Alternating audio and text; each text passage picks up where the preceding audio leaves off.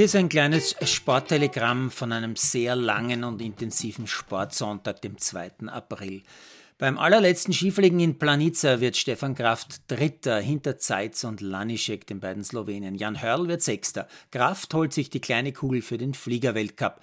Für Kraft war es schon der 98. Stockerplatz seiner Karriere und das heißt, er war fast bei jedem dritten Bewerb, den er gesprungen ist, unter den Top 3.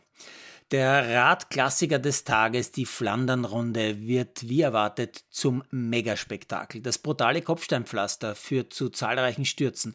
Tausende Zuschauer treiben die Radstars über die berüchtigten kleinen Berge und am Ende, gewinnt Tadej Pogacar dieses Radspektakel. Das Frauenrennen gewinnt die unvergleichliche Lotte Kopecky aus Belgien. Beim Formel 1 Grand Prix in Melbourne sehen die Zuschauer mehrere Restarts, weil mehrere Unfälle und Abbrüche zu sehen waren. Am Ende weiß keiner mehr so recht, was da jetzt eigentlich zählt. Nur Verstappen ist der übliche Sieger. In der Fußball-Bundesliga vergibt die Austria einen Sieg gegen den Lask. Die Linzer retten mit einem Tor in der Schlussminute ein 2 zu 2. Die Bullen machen, was sie immer machen. Sie gewinnen heute in Klagenfurt 3-0 und Sturm gewinnt gegen Rapid mit 3 zu 1. In der deutschen Bundesliga bleibt das Duell Köln gegen Gladbach torlos. Bremen verliert gegen Hoffenheim knapp 1 zu 2.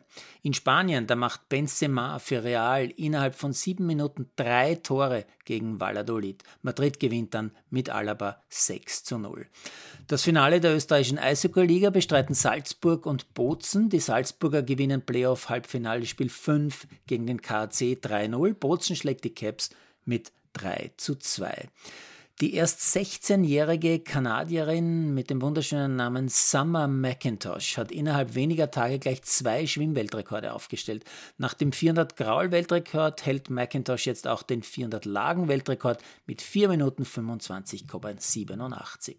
Der deutsche Dreiseitel schießt die Edmonton Oilers mit drei Toren beim 6-0 gegen Anaheim ins NHL-Playoff. Dreiseitel hat übrigens schon 50 Saisontore zum dritten Mal in seiner tollen Karriere und erstmals überhaupt 120 Scorerpunkte.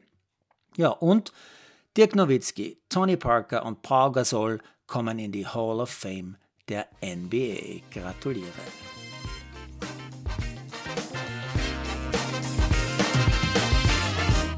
Produziert von Malderino